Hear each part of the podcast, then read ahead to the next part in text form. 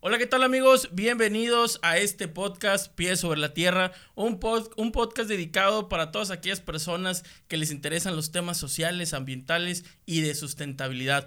Su servidor José Medrano, estamos ya en este sexto episodio, séptimo episodio, ya, ya estando perdiendo ahí las cuentas. Y el día de hoy tenemos un gran invitado, un invitado eh, pues que ahora sí se me hizo poder ya platicar con él más en persona.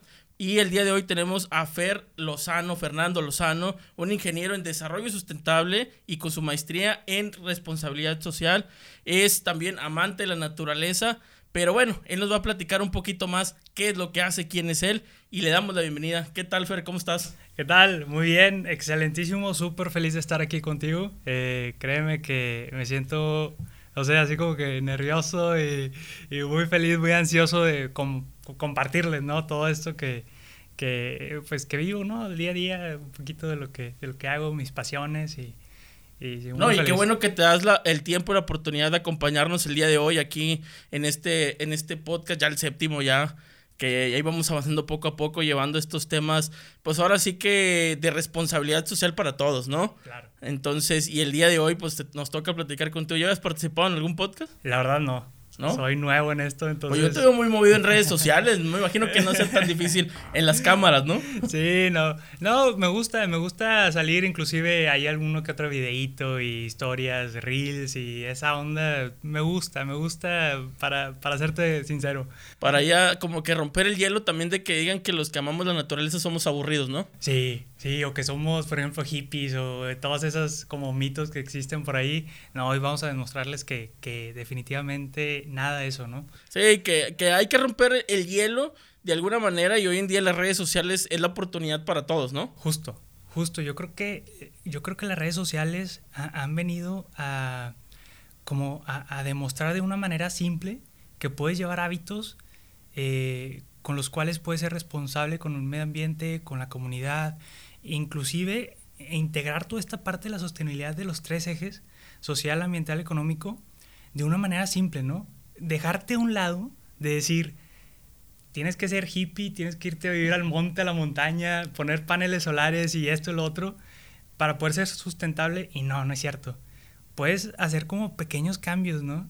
Pequeños hábitos que te llevan a, a ser más responsable. Y, y, lo más importante que yo les digo a mis amigos y que le digo a mi familia, es ahorrarte unos pesitos. Que, que, por ahí es por donde yo casi siempre le, le, entro tanto a las empresas como a mis amigos. Oye, ¿sabías que puedes ahorrarte unos pesos o puedes ganar inclusive dinero siendo sustentable? Y todos es de que, a ver, échale, échale, ¿no? Sí, ya cuando nos empieza a tocar el bolsillo es cuando la gente empieza a ponerle atención a todos los temas, ¿no? Justo, justo, justo. Y ahí es donde entramos nosotros de alguna manera, pero también es saber, porque no nada más es ir y comentar, sino prepararnos. Y para esto tú decidiste ser ingeniero en desarrollo sustentable, ¿cierto? Así es, justo eh, egresé hace ya casi, casi tres años eh, de ingeniería en desarrollo sustentable. La verdad, cuando, cuando empecé a, a, buscar qué carrera eh, elegir, fue, fue todo un rollo, ¿no? porque dices, bueno, primero decía ingeniero, ingeniero civil o ingeniero industrial, pero siempre con el enfoque de que hacia futuro quería hacer una especialidad en medio ambiente para poder integrar esta parte de sostenibilidad, ¿no? Entonces mi papá un día llega, me dice, oye Fer, el hijo de un amigo mío está estudiando esta carrera, Ingeniería en Desarrollo Sustentable. Escuché esas tres palabritas y dije, esto es lo mío, yo quiero esto. Y, y sí, me gradué hace tres años, pasando por muchos retos, por muchos desafíos y muchas, eh, pues, caídas.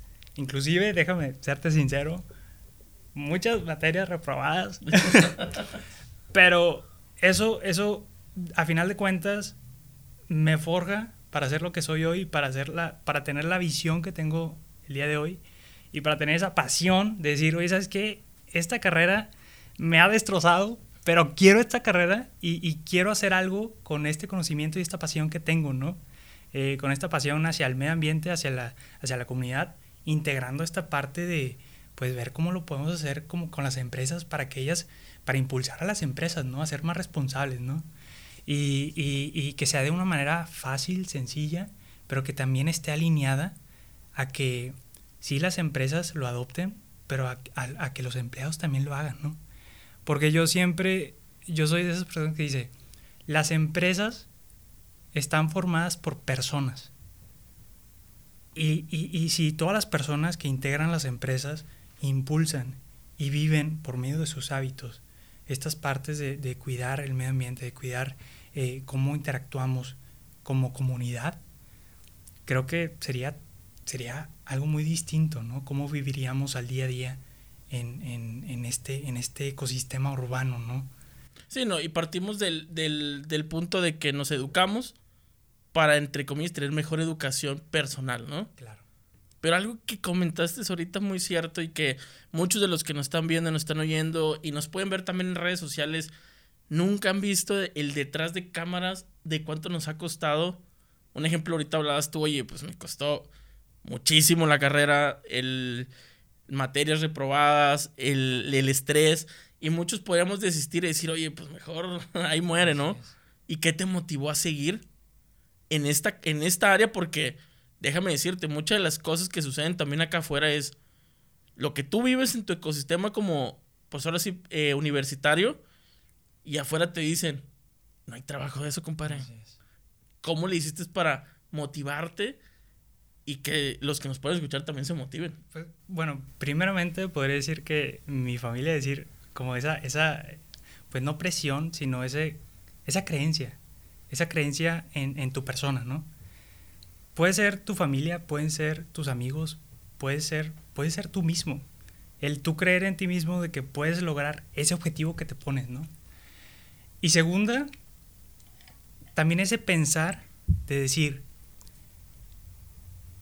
hay tantas, o sea, e, el ecosistema, o, más bien la naturaleza, el medio ambiente hoy tiene tanta necesidad de ser como apoyado por las personas, porque a final de cuentas las personas son quienes son un factor muy importante eh, que lo pone como en este riesgo, ¿no? En esta catástrofe, ¿no? En estos eh, lo que hablamos de incendios y, desastres, ¿no? Entonces, yo digo, quiero, quiero aportar ese granito de arena, ¿no? Porque a final de cuentas no vas a hacer el cambio total, radical, pero sí puedes aportar. Entonces, yo creo que principalmente por ahí fue mi, mi motivación. Es decir, Fer, era ingeniería civil, era ingeniería industrial, era cualquier licenciatura, pero cualquiera de esas tres la, la querías a futuro querías a, futuro hacer una especialización, es sustentabilidad. Entonces, tienes la carrera, tienes, desarrollo sostenible es lo que tú quieres. Échale. Sí hay fracasos, pero es lo que quieres. Eso es lo que te va a llevar a cumplir tu objetivo. Cuando yo empecé la carrera, yo decía, quiero terminar la carrera y o tener una empresa, o bien meterme en una empresa en, la especialidad de responsabilidad social o en, en, la especialidad de medio ambiente, forjarme y luego crear mi empresa. Cuando salgo de la carrera, salgo con una empresa en la rama de responsabilidad social enfocada en la parte de medio ambiente. Y yo digo, no manches, sí se puede.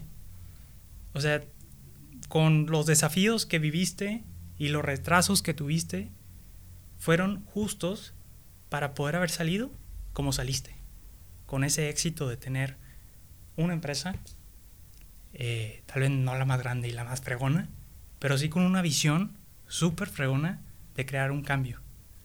Un cambio tal vez local que tuviera una repercusión global, ¿verdad? Y poco a poco ir como viendo hacia esa visión de decir, ok, vamos a ver en, en qué, cuáles son las áreas de oportunidad, dónde puedes entrar y dónde puedes empezar a hacer pequeños cambios. Cambios de hábitos tanto de las empresas como las personas. Porque no me vas a dejar mentir. Hoy estamos como tratando de concientizar y la primera semillita que hay que sembrar es la parte de la conciencia. Conciencia de que pues está el medio ambiente, está la comunidad, ¿qué puedes hacer desde tu trinchera? Yo soy ingeniero en desarrollo sustentable con la maestría en responsabilidad social y pues dices, Fer, pues es que tú eres eso, tú dale para adelante con eso. Pero un contador, un diseñador, un arquitecto, ¿qué puede hacer? Puede hacer muchas cosas, muchas cosas. ¿Tú crees que nos estamos en las, en las diferentes carreras universitarias que hay, se ciclan en lo mismo? Mm, yo creo que se ciclaban. Hoy en día como que ya están cambiando esa perspectiva y, y, poquito a poquito le están metiendo como esa de, y vamos a meterle la, la, la clase o la materia de cambio climático. Y en su momento muchos la debieron de haber visto como relleno, ¿verdad? Pero, pero ya hoy en día, eh, pues bueno, ya es una necesidad, ¿no? Y, y, cuando doy así como conferencias o pláticas así, tanto entre organizaciones, empresas o escuelas, siempre pregunto, ¿qué creen que sea el cambio climático o este tema de la sostenibilidad? ¿Una necesidad? ¿Una tendencia? ¿O moda? Y todos dicen, no, pues es necesidad, es necesidad, necesidad. Yo digo, pues sí, es una necesidad, pero ¿cómo la vives tú? y hace ese, rompe, ese rompe, ese, ¿no? ese, ese pensar, ¿no? Ese, se empieza a hacer un pensamiento crítico y dices, pues la vivo hoy en día o se empezó a vivir hoy en día como una moda que se ha transformado en una tendencia porque surge a partir de una necesidad. Entonces como de ahí empiezas a hacer como esos, esos enlaces y, empiezas eh, a, a, también las universidades, las universidades empiezan a entender que, que ya todas las materias deben de tener como ese, al menos ese colchoncito, esa base de qué es el cambio climático y más allá qué es la sostenibilidad y cómo la puedes aplicar en tu carrera, ¿no? ¿Qué es lo importante? Un arquitecto, arquitectura eh, eh, bioclimática, un ingeniero civil, integrar materiales de construcción que sean eh, sostenibles o, más amigables con el medio ambiente. un contador que tal vez está en una sociedad civil que apoya a alguna parte del medio ambiente. Eh, hay muchas formas, hay muchas formas en, cómo te puedes involucrar, ¿no? Y cómo puedes sumarte, porque luego también pensamos en que, no, pues es que yo me dedico a esto y como que no, no, no va, de la, no va ligado. Pero también está la otra parte, Fer, que es la que me gustaría saber, tú qué opinas o cómo lo has visto en este hecho de que se han hablado en muchos foros, en muchos temas, sobre que hoy en día ya no es tan importante tener una carrera universitaria y que es mucho más sencillo aprender porque tenemos, aquellos que tenemos la oportunidad de tener algún teléfono móvil o a una computadora, acceder a esta información y poder estudiarlo. ¿Tú qué, cómo ves esto? ¿Será real que ya no es necesario integrarnos a una carrera universitaria? Pues, mm, bueno, yo soy, yo me siento como muy de la vieja escuela. A, a, mí me gusta mucho estudiar. Me gusta mucho estudiar, integrarme a una universidad y estudiar como algo específico. Creo yo que son nuevos modelos con los cuales no podemos estar peleados, porque a final de cuentas hay muchas tendencias internacionales que, que, pueden tal vez ya estar utilizando este modelo, pero yo en lo personal Mm, creo que hay que migrar lentamente el modelo actual a algo como lo que comentas, ¿sí? Tratar de, de, hay una metodología de 70-20-10 de cómo aprendes las cosas y creo que, si no, no, si no me equivoco, es creo que el 20 en donde es un, bueno, más bien, el 70 es donde tú aprendes como algo tú estudiándolo. Y, y esa metodología te ayuda como a, a entender mejor como los conceptos o ciertos puntos clave. Y ya la parte teórica, que es lo, lo menor, y que a final de cuentas cuando sales allá afuera a, hacer el pozo, ¿verdad? Eh, pues, para trabajar, pues necesitas mucha práctica. No va a ser como que, ay, tienes que medir el pozo así como que exacto para ver si cabe el árbol, ¿no? Pues es, oye, ves la situación y, y conforme lo que estás viviendo te vas adaptando y vas con tu intuición y también con la parte teórica que aprendiste, como haciendo ese pum, ese mashup, para poder sacar los resultados necesarios, inclusive con tu innovación poder sacarlo mejor, ¿no? Entonces, sí es bueno, eh, más bien no nos podemos como, eh, creo yo que no nos podemos ir como al, al, al otro extremo, al 180 grados eh, de un jalón, sino ir probando, ir haciendo como pilotos para ver cómo, cómo va cómo es ese, esa transformación, sí, que sea un poco más orgánica, ¿no? Siento yo. Que no presionemos tanto al hecho de que, pues, muchos foros y muchos hasta, como se le puede decir en algunas partes de las redes influencers, y en muchos tipos de, de conferencias y todo se habla de esto, ¿no? Que, que yo considero algo que tú dijiste bien importante, pues en quién vamos a confiar para que construya nuestra casa. Así es. Un arquitecto que, que lo vio en YouTube o un arquitecto que pues al menos se aventó esos cinco años para hacer, pues para llegar a tener este título o este... Claro. Porque luego hablábamos de que, oye, pues un papel no te, define, no te define, ¿no? Claro, sí. Un 10 no te define. Definitivo, no. Pero sí te costó para tenerlo. Claro, claro, así es. O sea, la inversión de tiempo estuvo. Sí. Y fíjate, hablando de este tema, es bien interesante porque platicando con un amigo, eh, yo le empecé a explicar de todo el proceso para hacer una reforestación. Yo en Cordia eh, hago reforestaciones tanto con empresas como pequeñas organizaciones. Eh, en el 2019 plantamos 1900 árboles. entonces, le estaba platicando con mi amigo y ya le estaba contando todo el proceso, todos los estudios que hay que hacer, tanto del ecosistema como pues de la comunidad, del espacio, de la tierra, el tipo de árbol, eh, cómo vas a garantizar la supervivencia del árbol, riego, mantenimiento, todo, todo lo que, todo lo que como integra, ¿no? Yo le estaba contando todo el proceso y él decía, Fer, no manches. Yo la verdad siempre me preguntaba que cómo es cómo tú podías vivir plantando árboles, ¿no? Y yo le decía, pues es que es todo un proceso, es, es una evaluación, ¿no? Y, y, me tocó reforestar, ya he reforestado nueve estados de la República. Eh, y, y, para cada estado tienes que hacer, ¿no? Y para cada ciudad, ¿no? Entonces, eso es un estudio, pues, muy importante para poder garantizar la supervivencia del árbol, ¿no?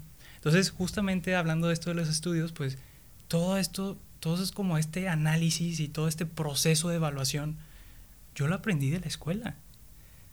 Lo puedes ir aprendiendo con baches y esto y lo otro, pero, pero lo aprendes al menos el, el global, ¿no? El cómo estructurar, el cómo planear y cómo ejecutar. No te van a decir qué árbol plantar, pero sí cómo buscar y por dónde y, y cómo entender que tienes que buscar un tipo de árbol, porque no vas a plantar cualquiera. Entonces, creo que la parte más allá de, de como, creo yo, de, aprender algo, es, algo específico es como aprender el global. O sea, es ten las herramientas, ¿sí? Para que aprendas cómo utilizarlas y con, el, con ello ya después explótalas como tú quieras. ¿sí? Creo, que, creo yo que eso es lo importante. Es como decir, no te voy a decir la ley, sino te voy a decir dónde encontrarla.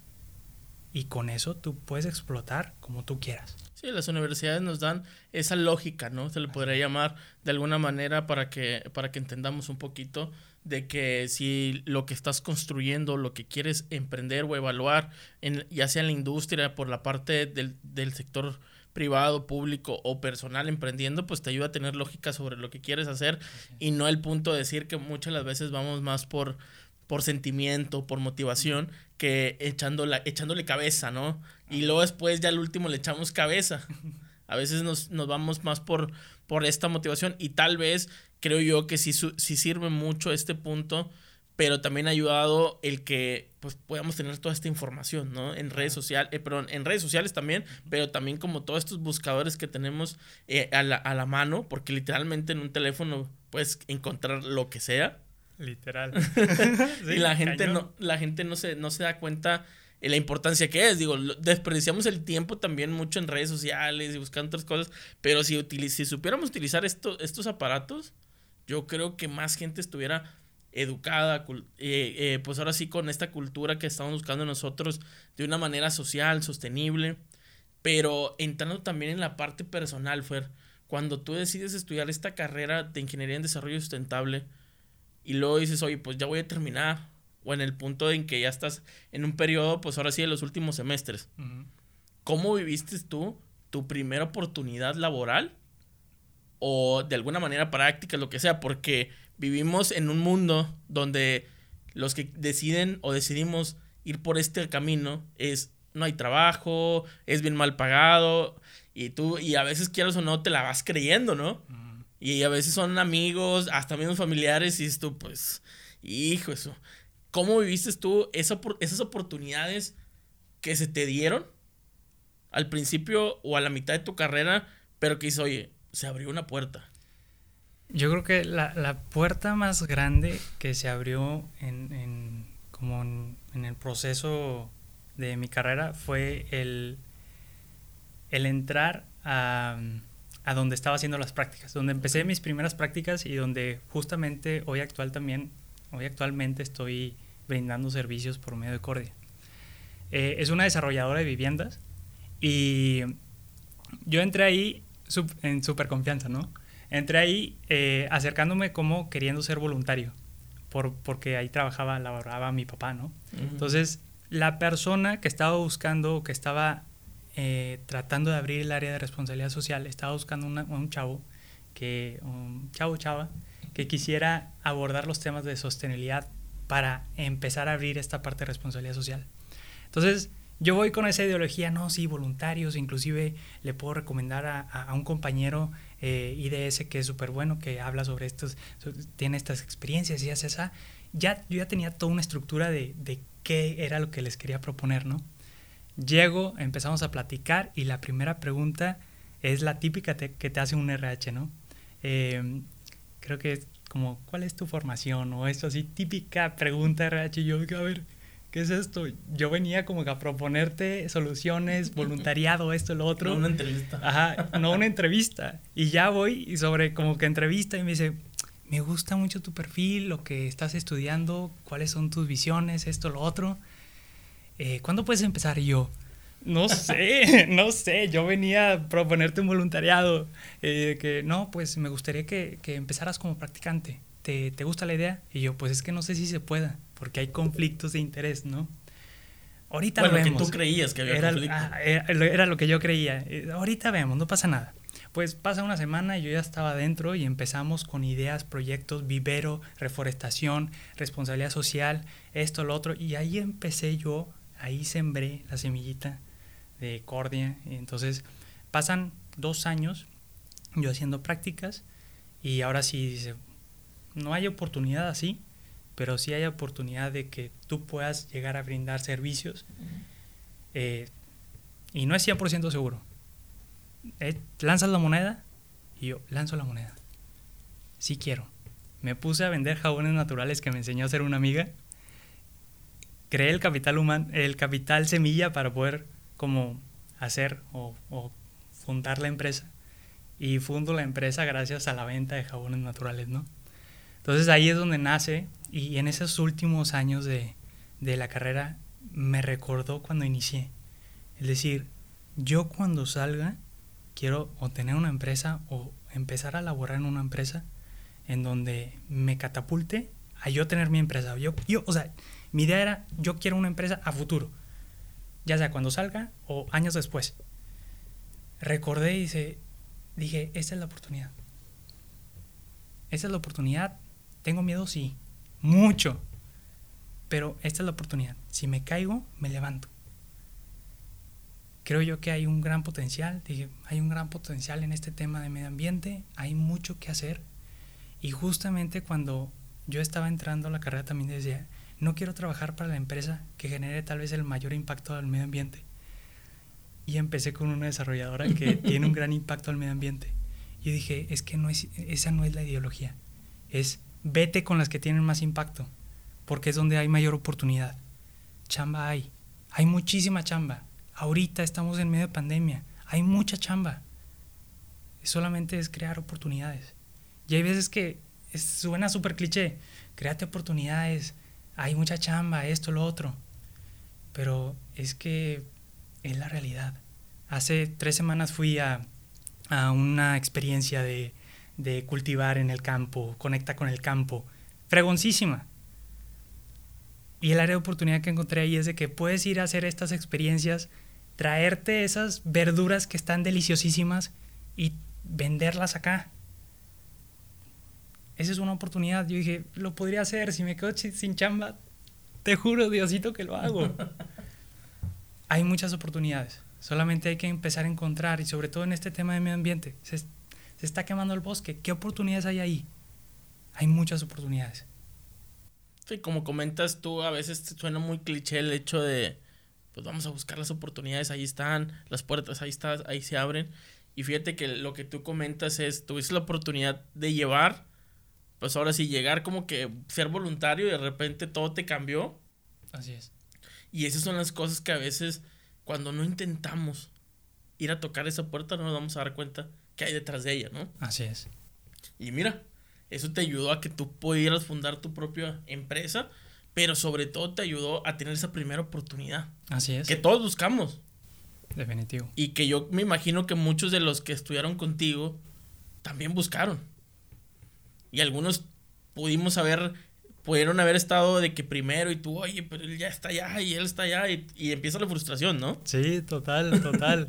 Sí. ¿Cómo le hago? Así es. Y en ese punto, ¿qué generación fueron ustedes? Tú fuiste tú, porque Lot no tiene mucho la carrera. No, te voy a mentir, la verdad. Eh, yo creo que fui de los. de la décima generación, creo, no sé.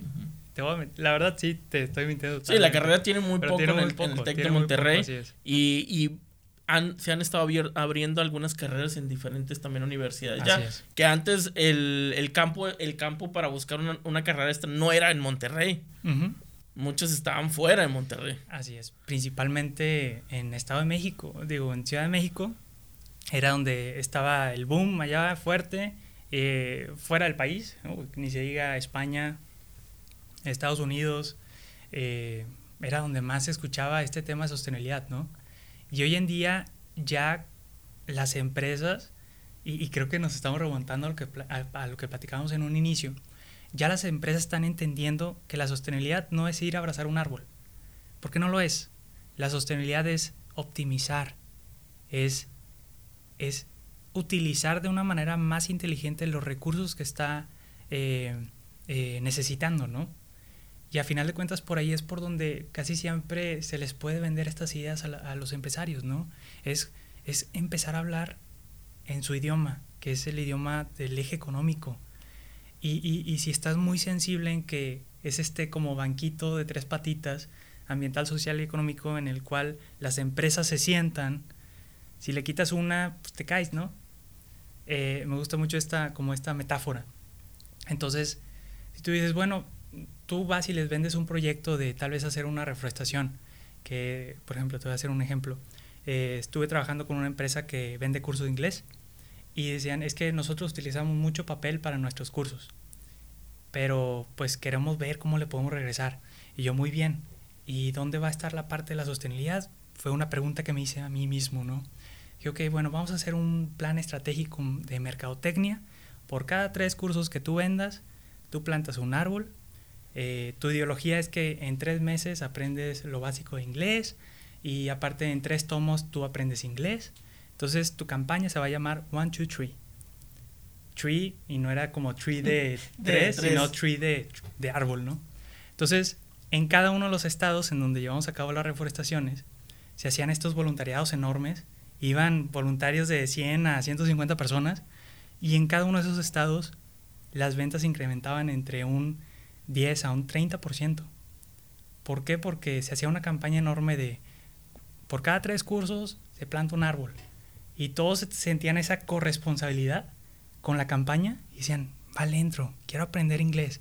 Y el eslogan es, salvemos al mundo aprendiendo inglés.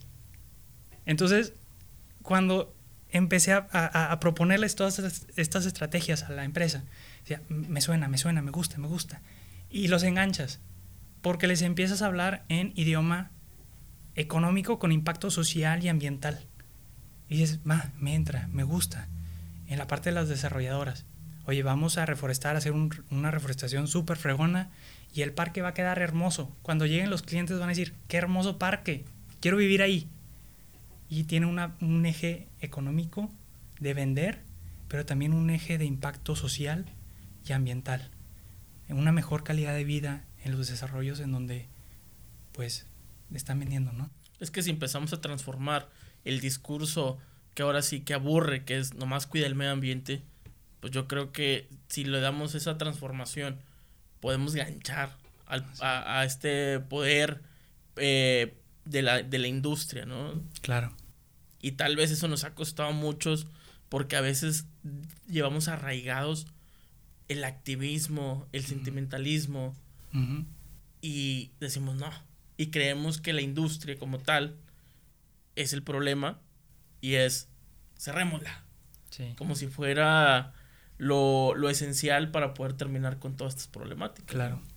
Y no es siempre lo, más lógico, ¿no? De hecho, lo comentábamos al principio y ya lo habíamos comentado en anteriores episodios, el primer episodio que estuvo aquí con nosotros, Carmelo, tu maestro. ¿eh? maestro. Ahí le mandamos saludos a Carmelo, si nos está viendo. Ahí tenemos a uno de sus alumnos de la maestría. Master. Que nos comentaba algo súper importante en la economía circular, ¿no?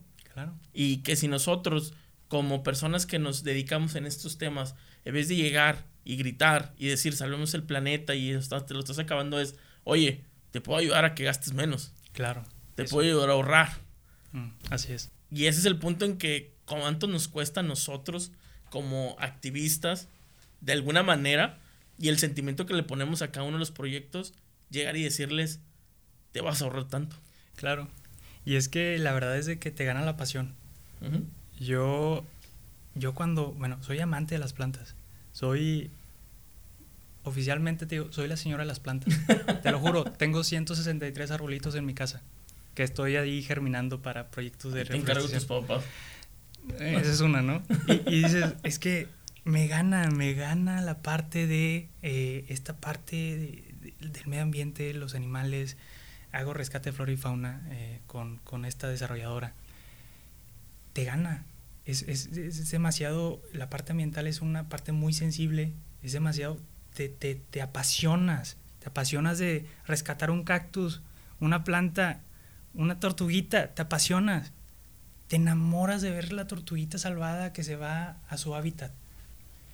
Pero tienes que verle el signo de pesitos a esa tortuga, el signo de pesitos a ese cactus, el signo de pesitos a todo lo que estás haciendo a ese árbol, para que cuando vayas y digas, y, y des los resultados, digas, ok, empresa, tú rescataste tantas plantas y la reintegraste a tus áreas verdes y te fue un ahorro de tantos pesos por haber reutilizado los recursos que ya tenías para decorar tus parques.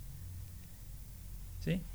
Entonces, la verdad, y a veces cuando hablo y hablo de esta parte económica, dices, Fer, no manches, parece que, parece que no te gusta el medio ambiente, pero dentro de mi corazoncito, yo siempre lo digo, dentro de mi corazoncito están mis 163 arbolitos y mis mil tantos árboles plantados en la República y, todo eso bueno que no he hecho solamente yo, sino lo han hecho miles de voluntarios que también tienen esa misma pasión y esa misma iniciativa.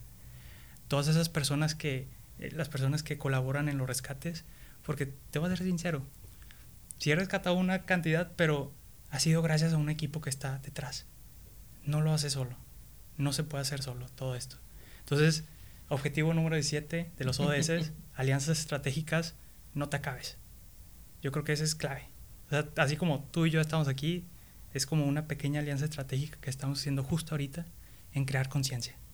Sí, y llevar a todos aquellos que nos escuchen a que se unan a seguir haciendo conciencia y sobre todo que conectemos en ese sentimiento que tú dices, en ese corazoncito que tenemos todos y que a veces nos llama. Y te lo digo esto porque yo en lo particular, ahorita principalmente en el estado de Nuevo León, hemos estado sufriendo estos incendios y que yo hace dos, tres días que empezó, bueno, desde que empezó esto, le he estado dando seguimiento y viendo y, y para mí ha sido muy triste ver lo que está pasando y llegó un punto de hace dos noches donde no pude dormir de estar pensando solamente qué triste y, y, y mi novia me preguntaba, pero qué triste qué la gente que está abandonando su, eh, o qué triste lo del bosque. Le dije, mira, te tengo que ser bien sincero. Lo del bosque me preocupa todavía aún más en este momento primero. Y claro que me preocupa la gente. Claro. ¿Tú cómo lo has vivido? Porque es un sentimiento y, y, lo veían y mucha gente comentaba en redes sociales cuando se inició. Pero no se había terminado. Y hemos visto la reacción en mucha gente en redes sociales cuando pasa esto mismo en otros países.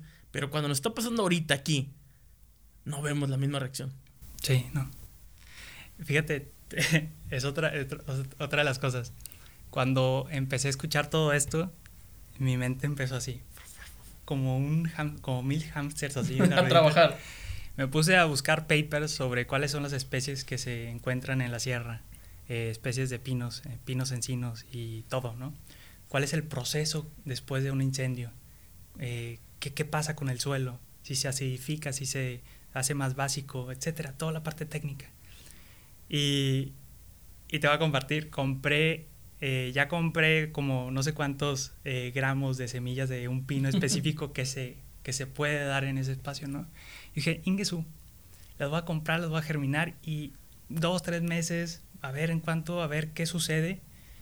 Pero yo dije, sí, me pongo triste, me pongo triste, pero eh, tengo que hacer algo, tengo que moverme. No puedo ir allá a apagar el incendio porque no tengo el conocimiento técnico de cómo hacerlo. Solamente voy a ir a entorpecer. Lo que puedo hacer ahorita es víveres. Y empecé eh, con, con, la empresa, la desarrolladora que estoy ahorita eh, apoyando, trabajando. Oye, vamos a juntar víveres, sí, ya, se dieron víveres. ¿Qué sigue? La parte de reforestación. Ya compré las semillas, compré bolsas, tierra y esto lo otro. Y dije, bueno, si se pueden plantar estos árboles eh, allá en la sierra, fregón. Si no se pueden en la sierra, en otro lugar, pero ya estamos haciendo algo. Es empezarnos a mover. Desde desde qué lugar, o sea, desde donde tú estás sentado, qué puedes hacer para ayudar. Sí, siéntete triste, es lo que te va a motivar a hacer algo, pero haz algo. O sea, pasa de, brinca de, del hilito pequeño que dice tristeza a tristeza y luego empezar a moverte a hacer algo para que empieces a generar, empieces a generar impacto. Dona una lata de atún, dona una botella de agua, pero dónalo, no pasa nada.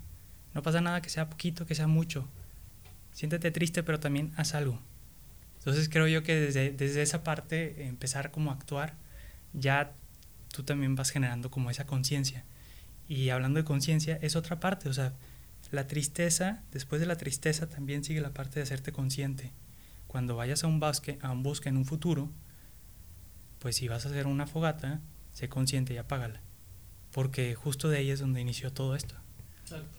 Entonces, la conciencia, cada acto que tú generas, en el, cada impacto que generas, y puede ser en el bosque, puede ser en un desierto, con una basurita, un plástico, lo que sea. Pero tú crees que realmente los ciudadanos, los regiomontanos, somos conscientes de la pérdida que estamos teniendo en este momento?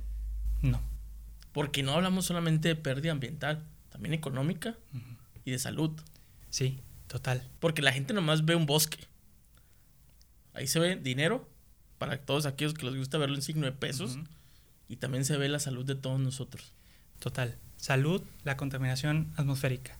Dinero, toda eh, la, el turismo que se llevaba a cabo allá o toda la madera que se aprovechaba, si es que se aprovechaba madera allá, todos los campos agrícolas, todo lo que hubiera allá económico que nos alimentaba a nosotros, ¿sí? Y a muchas, muchas personas.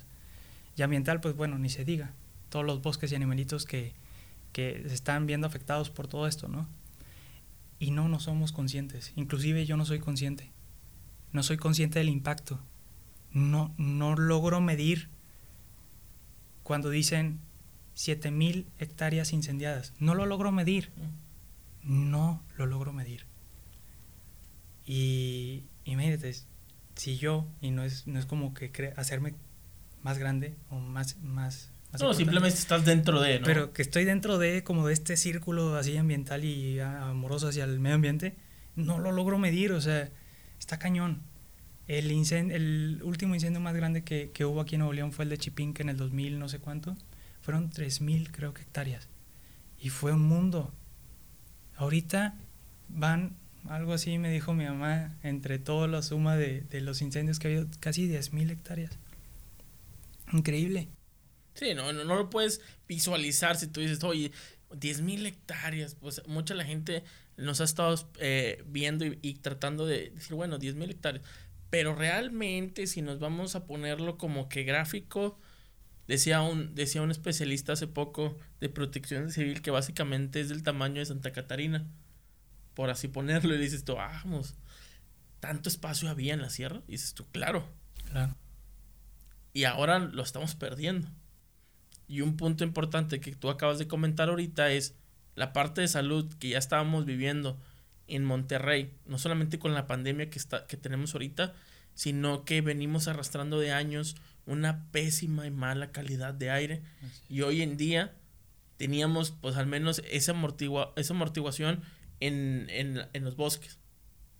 Y ahora que no tenemos el bosque.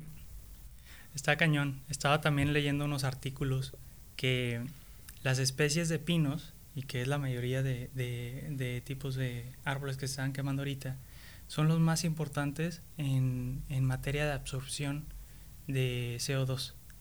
Entonces, imagínate, imagínate, no, o sea, si ahorita estamos, como dices, estamos afectados por el tema de la calidad del aire, ahorita todavía peor. Peor. O sea, va a estar. Sí, un video yo donde comentaba un señor, decía que un árbol medía 12 metros. Un pino, imagínate ver un pino de 12 metros. Uno, pero eran como 100, 200 pinos, ¿verdad? Y, y, la problemática, o sea, la problemática ahora de reforestar todo este espacio es, eh, y, digo, me, voy a alentar como si fuera un experto, no lo soy, es de que no puedes, o sea, tiene que pasar un tiempo, o sea, va a pasar un tiempo muy extenso para poder llegar a al equilibrio en el que estaba anteriormente. Sobre todo por el tema de, eh, hay que evaluar el tema de qué tan ácido está el suelo, eh, si se puede la, la, plantulita del pinito sobrevivir en esa acidez o si se tiene que esperar el tiempo. Cuando llueva, se venga el diluvio en septiembre, toda la escorrentía, toda la erosión de la tierra que está ahorita pelona, va a llenar el río, va a llegar por acá por la Huasteca y se va a inundar todo y nos va a inundar todo nuevamente. Ahí es cuando vamos a, a recordar que se nos quemó la sierra. Ándale. Ahí vamos a decir, ah, ¿por qué dónde salió tanta agua? Pues sí, fíjate que hace un año se nos quemó la sierra. Y sí, lo que tú comentas, no magnificamos el problema y yo no veo ni que las autoridades ni la misma sociedad lo haga. Pero sí lo vamos a hacer en un futuro, como tú dices, en una cuestión de estas inundaciones que tenemos muy comunes una vez al menos al año en Nuevo León, si es que no nos toca en este año. Pero también está la otra parte que tú comentas ahorita, es cuánto tiempo va a tardar en recuperarse esta tierra. Así es. Tal vez no vamos a alcanzar ni a verla tú y yo. No, no, definitivamente no. o sea, ¿por qué? Porque se habla de 20 a 30 años para que a lo mejor algo vuelva a crecer ahí. Así es. Y es tú, ¿cómo? ¿Cómo? A ver. Así es. Y esto que hablas de, de no lo vamos a ver nosotros, es otra parte súper importante del desarrollo sostenible que, que hay que empezar a, a quitarnos esta camiseta de, de, ego, de ser egocentristas y pensar solamente en nosotros, en el ahorita, en el ya, en lo que vivimos y decir, ¿qué va a pasar con nuestro futuro? Futuras generaciones, oye, tus hijos, o sea, tus hijos, tus nietos, si no tienes hijos o nietos, tus sobrinos, tus, sobrinos, tus perrijos, tus lo que sea, ¿no? O sea, es también como decir, oye, a futuro, ¿verdad? O sea, ver esta parte de visualizar, hacer esa visión hacia el futuro de cómo queremos que las futuras generaciones vivan, ¿no? ¿Tú crees que estamos listos en Nuevo León para hablar de cambio climático? Mm, más o menos. Más o menos, ¿por qué? Más o menos porque ya hay muchas personas. O sea, bueno, al menos de mi círculo, o sea, de mi círculo de, de IDS, no vaya, o sea, hay, hay unos IDS que, déjame decirte, y unos que no son IDS, pero que les encanta este tema de cambio climático, que ya están hablando, ya está en boca de. Más o menos, porque la parte de la política, la parte de eh, los adultos y industrias no lo mastican todavía, pero al menos eh, jóvenes, nuestra edad, tú les hablas de cambio climático y ya empiezan a masticarlo un poquito, con que ya tengan el concepto yo a veces me doy por, por, o sea, por hecho de que ya, ya tienen el concepto, ya está la semilla sembrada, poquito a poquito, poquito a poquito. Hay muchas personas súper, súper, súper buenas que pueden hablar del cambio climático y que están haciendo cosas para mitigar el cambio climático que, que, que me dan fe. Y que yo digo, o sea, ya no estamos tan mal. Hay áreas de oportunidad, sí, muchas, sí, pero no estamos en ceros, ya estamos haciendo acción. Te vas a encontrar una reforestación por aquí, unos paneles por allá, unos eh, contenedores de reciclaje por acullá, y así, pequeñas acciones. Y hay una frase que dice, no se necesita un ambientalista perfecto, sino mil ambientalistas imperfectos que hagan pequeñas acciones desde sus trincheras para sumarle una semillita, como un granito de arena, a la problemática que estamos viviendo. Como el simplemente desconecta el cargador de tu celular todas las mañanas. Cuando, y eso hace un cambio. Multiplícalo por mil, por un millón, las personas que sean, que lo desconecten.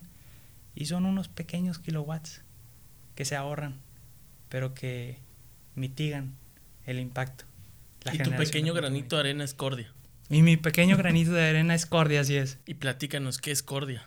Pues Cordia es una empresa dedicada a brindar consultoría a empresas eh, y organizaciones que quieran hacer ese o que quieran iniciar esa transformación de, de, estar en un modelo eh, de pues economía como tradicional a un modelo de economía en el cual integren esta responsabilidad. ¿sí? La responsabilidad desde sus empleados hasta, pues ya ahora sí, el core business de su, de su empresa. Y hablamos de consultoría en responsabilidad social, temas de legales, matrices de, eh, de, legislación ambiental, medición de emisiones, proyectos de, de compensación de impactos ambientales, eh, y proyectos especiales que a veces integra algo más específico o algo más ad hoc a lo que la empresa requiere, ¿no? Y ahorita, a ser sincero, estamos en pañales, estamos babies, ¿verdad? En Cordia. ¿Cuánto llevas ya con Cordia? Son, ya vamos para tres años. Nos enfocamos mucho en la parte operativa, en la parte operativa de crear proyectos de mitigación de impacto ambiental, reforestaciones, eh, capacitación, eh, huertos urbanos, em, ¿qué te puedo decir? Rescate de flora y fauna. Nos vamos ahorita, estamos muy en la parte operativa, pero también estamos como empezando a, migrar a toda esta parte sistemática, de desarrollar sistemas de gestión en las empresas que los lleven justamente a, a, la sostenibilidad. Inclusive ir más allá de decir, somos socialmente responsables, no, somos sostenibles. Sostenibles porque impacta a toda la empresa. ¿Sí? Entonces, eh, en, eso, en eso estamos. Pero estás en busca de que se vuelva sostenible, que es lo importante. Así es, así es, poquito a poquito, la verdad, eh, tema de, de, pandemia y esto ha, surgido ahí retos, pero la llevamos muy bien. Yo creo que, que inclusive el año pasado integramos toda esta parte de capital humano. Eh, con apoyo de, de, de, mi papá, que él es experto, más de 40 años en temas de, de recursos humanos. Lo integramos porque vimos justamente esa área de oportunidad, que era lo que te decía. ¿De qué están hechas las empresas? De personas. Si tú empiezas desde tu capital humano a meterle esa semillita de ser responsable, de meterle esta parte de responsabilidad social, de sostenibilidad, de que la sostenibilidad no es abrazar los árboles, es ser óptimo desde todos los ejes, desde operaciones hasta legal, eh, perdón, em, mercadotecnia mercadotecnia responsable, eh, operaciones sustentables, desde todo, desde todo lo que conforma una empresa, meterle esta parte de responsabilidad social, ya vas haciendo un avance, ¿no? Entonces ese, ese fue como la, la, añadidura que le hicimos a Cordia. Entonces brindamos justamente servicios de, de consultoría en responsabilidad social, desde la parte operativa hasta la parte sistemática. ¿Y cómo fue? Eh, la parte de... La parte, ahora sí que ahorita lo platicas y te veo muy emocionado, ya pues, feliz y todo, pero ¿cómo fue el detrás de decir, Cordia, la voy a registrar, la voy a llevar a cabo, pero ¿cómo fue el momento en el que firmas o en el que ya dices, ¿sabes qué? ¡Pum! Estamos dados de alta, esto es Cordia. Pues primeramente no te la crees.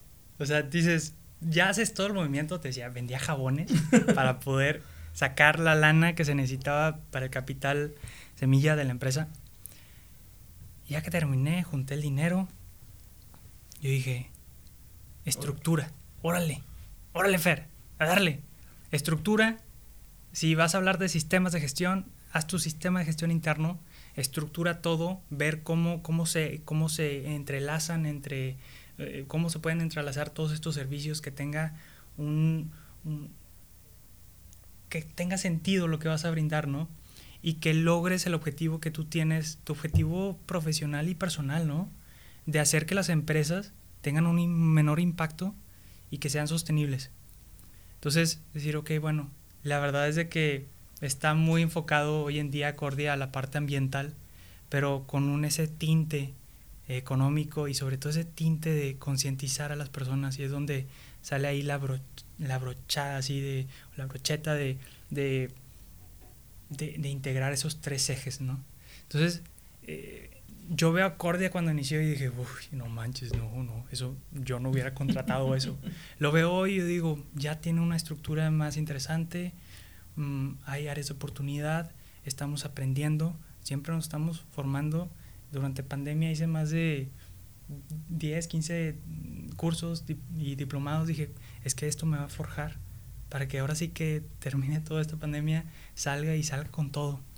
Empezar a buscar eh, certificaciones de normas, de estructuras de partes económicas financieras, de contabilidad, de todo un poco, para que cuando salgas a, brindar tus servicios puedas conversar y utilizar los tecnicismos de las diferentes áreas con las que te vas a involucrar para que cuando llegues con un contador, llegues con un, eh, eh, un ingeniero civil, hables su lenguaje y, lo y enamores esta parte de responsabilidad social a través de su lenguaje, ¿sí? Entonces yo creo que es súper importante empezar a hablar el lenguaje de, las distintas áreas. Cuando hablas con mercadotecnia, utilizar su lenguaje de mercadotecnia y, y hacerlo mashup así con, con, la parte de responsabilidad. Y eso yo he notado que, que ha tenido un gran, gran éxito, ¿no? Y como comentabas, ¿no? Muchas empresas ya están captando el mensaje y ya lo están tratando de desarrollar y esas son puertas para muchos negocios o consultorías como la tu, como es Cordia para que puedan entrar a ofrecer estos servicios, ¿no? Claro. Sí, y yo y me imagino que ahora con esto que estamos viviendo en el tema de los incendios en Nuevo León, yo esperaría que varias propuestas de industria, porque somos la capital industrial, entrar al kit y decir, nosotros vamos a apoyar. Sí, yo. que le vamos a entrar. Y yo también esperaría, digo, creo yo que si nos forjamos por algo en Nuevo León, como ser la capital industrial, es que también nos debemos de preocupar por el tema ambiental. Así es. Porque hoy en día tenemos la pésima calidad del aire, como lo, le habíamos comentado, pero entrando a eso, a veces es como que algo muy extraño preguntarle hacia otra persona y más ahorita que estamos aquí, ahora sí que con cámaras, el audio, y nos puede estar escuchando X cantidad de gente. Pero, ¿qué sientes tú, Fer? ¿O cómo vives esto? ¿Alguna frustración en estos temas que te ha llegado a un punto que estoy, ¿sabes qué? No puede ser posible que no reaccionemos como humanidad. ¿Has tenido estos momentos? Sí, sí, sí. Yo creo que en múltiples momentos, inclusive, te voy a ser sincero, con mi familia Em, tengo, el, tengo el compostero en el patio para hacer composta. Y a veces veo a mi hermana, veo a mi papá o a mi mamá y así la cáscara de plátano así enfrente de mis ojos y lo tiran a la basura. Así que, boom, cámara lenta, así fue cayendo a la basura con todo mezclado, PET y, y cáscara de plátano y cáscara de y plásticos y cartón. Y yo, no puede ser y doy el grito así en el cielo, están conscientes de lo que están haciendo, de lo que yo estoy trabajando allá afuera para ser consciente a las demás personas y ustedes no lo son, viviendo con la persona que tiene composta, tiene bote de vidrio, bote de PET, bote de cartón y esto y lo otro, y están, miren la basura. Y se quedan así como, y yo así la frustración, así rojo, rojo, rojo, así como el de Inside Out, ¿no? De fueguito, ¿no? Y, y ahí está la frustración. Pero me han enseñado, me han enseñado mucho. Con, ya les puse un botecito aparte, eh, que lo reutilicé de la proteína. Y ahí, aquí mira, aquí va toda la parte de las cáscaras y así, así. Miren, aquí me van a dejar el PET y acá me van a dejar el papel. Y así, y, y ha funcionado me han sacado mi quicio y, de mis casillas y de ellos he aprendido a ver cómo puedo replicar eso allá afuera. Porque ellos ese es como mi, mi, mi, mi estudio o mi mercado que estoy estudiando en vivo para decir qué hacen ellos para ver qué es lo que hacen los demás. Porque es así. Ellos no tienen esa visión, aun y cuando tal vez vivan conmigo y, y, bueno, no, no, más bien, yo viva con ellos y me van a regañar mis papás. no, yo, creo que es una exposición positiva, ¿no? Así es, entonces yo digo, mm, o sea, ok, aprendo de ellos y, y hago conciencia y ahí empieza mi frustración a veces. No, y como dicen, ¿no? un buen líder empieza desde su casa, ¿no? Así es. Y ahí está lo más complicado. Y me imagino que has tenido unos pleitos. claro. Sobre que es lo más sencillo ponerlo aquí. Para aquellos que no eh, nos están escuchando, pues Fer nos hizo toda aquí la demostración de qué es lo que pasa en su casa cuando tiran una cáscara. Ah, Vayan a ver el video para que se den cuenta de la cara, que sí se pone muy mal, ¿no? Pero yo creo que ese es el punto, ¿no? Es el punto donde tú dices, oye, si ya ven que yo estoy preparando todo, ¿qué les cuesta tantito nada más ponerlo aquí? Sí, justamente. Entonces sí, o sea, es, es un reto y desde ahí empieza la frustración vas manejando, vas en la calle y ves a alguien que tiene una colilla de cigarro en la calle yo sí les pito. Les pito. aventarle el carro. sí, una vez estaba caminando por, por, por, un Lázaro Cárdenas y un camionero tira un pet. Y yo, oh, no, esto no va a suceder enfrente de mi cara, así como bien acá. Y yo agarro el pet y se lo tiro en la ventana. Y yo, no lo tires, compa. Compa, no lo tires, por favor. Llega a tu casa o llega a un lugar y lo debe de haber tirado después. Pero mínimo creas un pequeñito cambio o sea, cuando lo volvió a tirar otra vez, se acordó de mí. O alguien más que te vio dijo, oh, cierto. También. Porque a veces no lo hacemos muy conscientes del hecho de que eso que nos molesta y lo demostramos y lo decimos, tal vez a la persona que se lo decimos como tal no nos va a entender y nos va a juzgar de locos y nos va a ignorar. pero tal vez la persona de al lado o la que nos volteó a ver es, tiene razón este muchacho, o sea, tiene razón esta persona. Y de ahí parte el hecho de que como tú creas un poco de contenido en redes sociales para dar conciencia. También. En forma de burla, en forma de risa. Yo vi hace poco un video que hiciste con un dron en una en un área de con vegetales. O... Oh, sí, sí, sí, sí. Y justamente es esta experiencia que te contaba de, de conectar con el campo. Fuimos, eh, me gusta mucho grabar con el dron porque creo yo que es una herramienta increíble para, para captar. Entonces grabé, yo dije, fregoncísimo, estas tomas así, así, y, y super padre. Y, y precisamente es eh, como transmitir, transmitir esta pasión, ¿no?